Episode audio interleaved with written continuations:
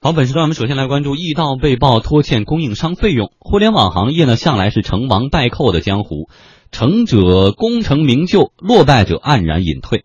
不过，在网约车市场上，滴滴和优步中国合并以后，曾经的行业老三易到向来也不缺新闻。而今天呢，再度把这家网约车公司推到聚光灯前的，并不是什么好消息。北京商报的报道说，易到拖欠客服供应商河北中瑞通信技术有限公司费用达两百多万元，一共有五六家类似的供应商被拖欠费用，而截止到今年九月，拖欠的费用总额达到了五千万。那么这到底是怎么回事呢？马上连线记者齐宇来介绍一下相关的情况。齐宇你好。哎，副长你好，这个河北中瑞哈，它是一家为企业提供呼叫中心运营的一家企业。而根据这个企业登记的工商信息，我是查到了相关负责人的一个联系方式。但是这个电话接通之后呢，对方显得是格外的谨慎，似乎不大愿意接受采访。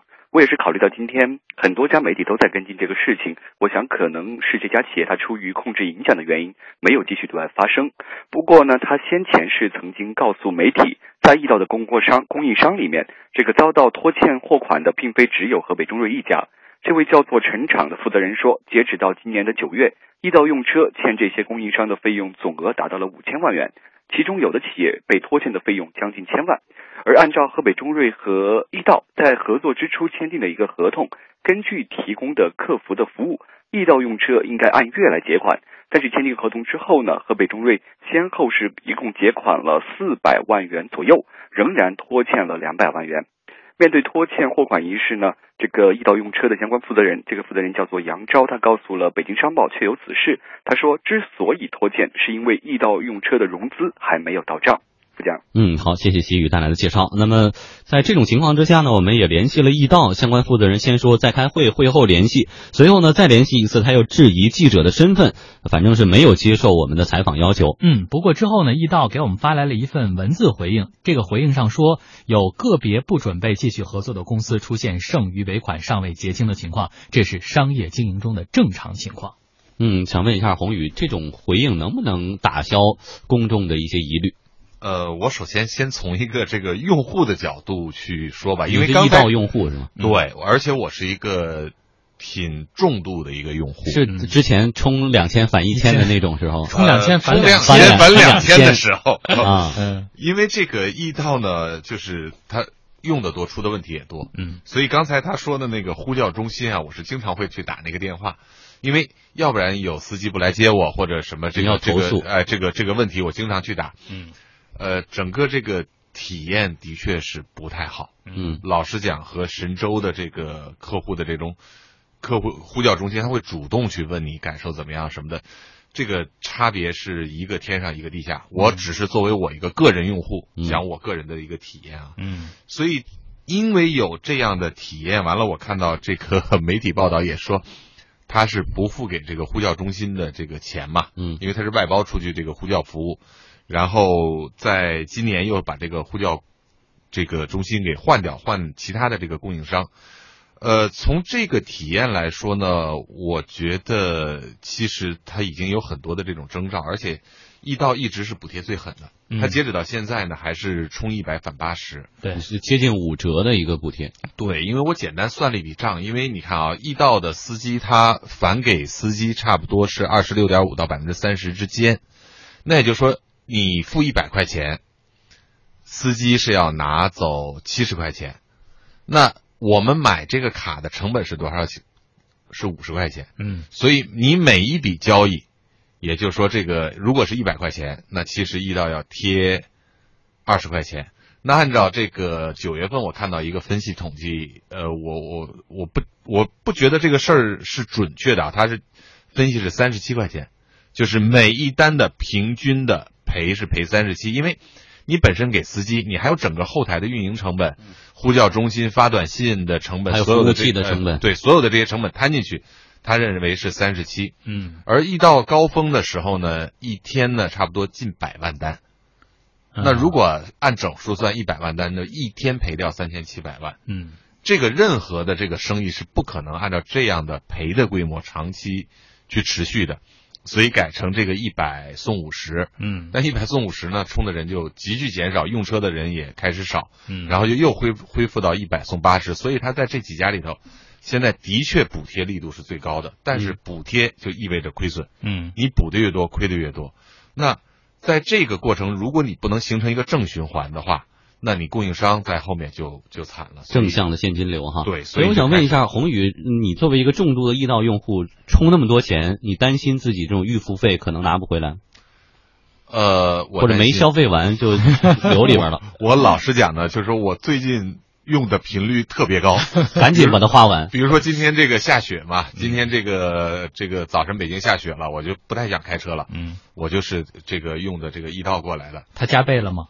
加到一点四倍，啊，嗯。加了一点四倍。嗯。然后我回去呢，我就说做完直播我就要订一个车回去嘛，嗯，呃，现在也订不到，所以可能这个这种用户的这个体验呢是是有一些问题的。嗯，包括后续的，因为我们知道，在这个易到的背后是乐视，所以现在对于乐视来说也是众说纷纭，这就又给易到未来的这个前景，大家感觉更加扑朔迷嗯，离。所以像宏宇这样的消费者，总觉得自己里边那几千块钱不太踏实哈。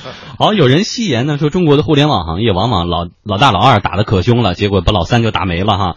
滴滴跟快滴合并以后，滴滴快滴又跟优步合并了以后，大家都把目标放在了易到身上。嗯，我们来听听网约车行业业内人士罗先生他的观点。他对于易到这家企业有两点印象。呃，应我们采访对象的邀请呢，我们也是对他的声音做了一些处理，来听听他的观点。这个公司这个融资能力还挺强，这是第一个嘛。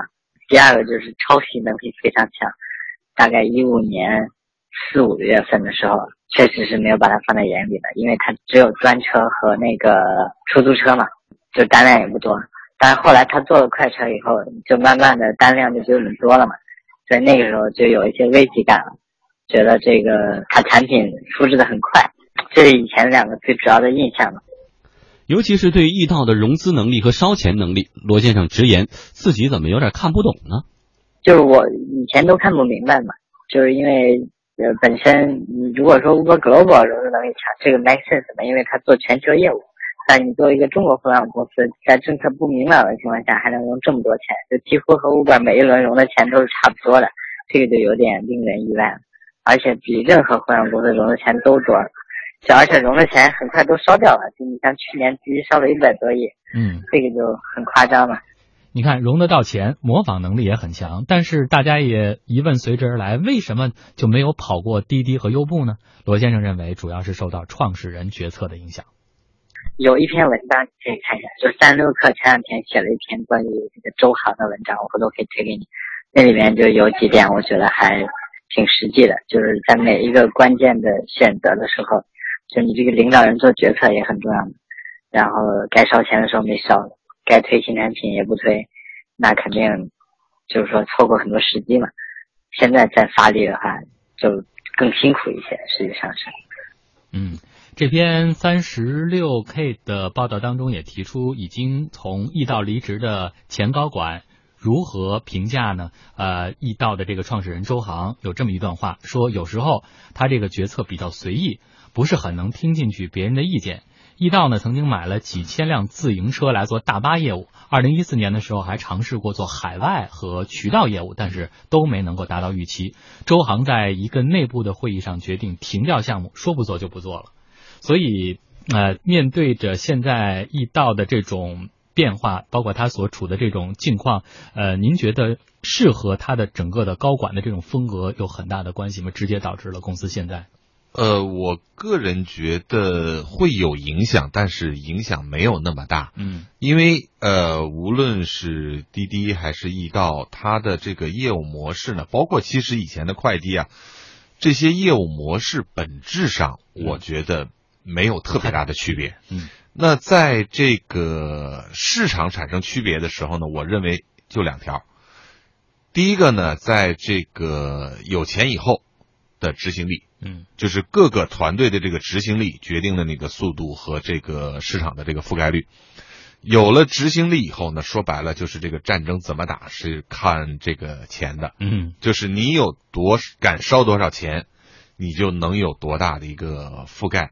你看啊，现在到这一轮，号称呢这个易道的这个投前估值是一百七十亿，嗯那它和现在三百五十亿美金的滴滴的这个估值已经有了巨大的一个差别。上市的这个神州也是三百多亿人民币的一个一个估值嘛，嗯所以在这个里头呢，因为这种资本的力量，说白了就是，我相信以易道的这个团队，你敢让他去烧掉上百亿人民币，他可能这个规模呢也不会太小。嗯，但是截止乐视收之前，它整个融就融了一点六、一点七亿美金。嗯那跟这个整个的这个滴滴的这个融资额和烧钱的这个金额是不可同日而语的。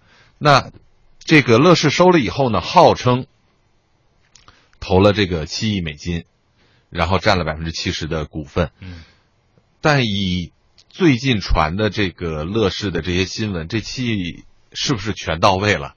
还是说我这个投一段儿呃分部去投？嗯那这个对于整个运营团队敢不敢打硬仗，这个我觉得也是有比较大的区别。嗯，说到网约车呢，我们再来说一个现象，就是补贴哈，不管是行业龙头还是小兵，都经历过补贴多用户来啊，补贴一少用户马上就走，这样两难处境，这补贴到底继不继续？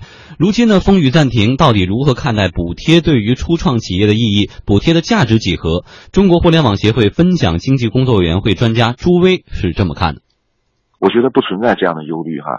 首先呢，这个五千万呢，我觉得它是一个应该是一个合同纠纷啊，它跟这种市场竞争不是一回事儿，这是第一个方面。第二方面呢，就是这个补贴呀，在互联网专车领域，这个补贴呢一定会或早或晚的会消亡，因为补贴出现本身是为了占领市场，占领市场份额。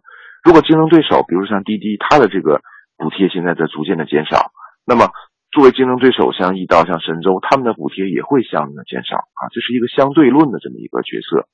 同时呢，就是这个补贴不可能永远持续下去。现在没有补贴呢，反反而是一个好事儿。为什么呢？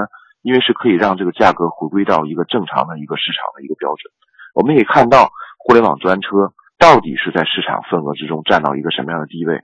所以说，这一天早晚会到来的，不能因为啊某一个公司因为拖欠供应商的钱，就认为是这个整个行业都不行了。我觉得这个观点是不对的。嗯，所以这一次的风波是不是就真的像易道回应的那样，是一个很正常的商业现象哈？未来相信一定会很快的水落石出的。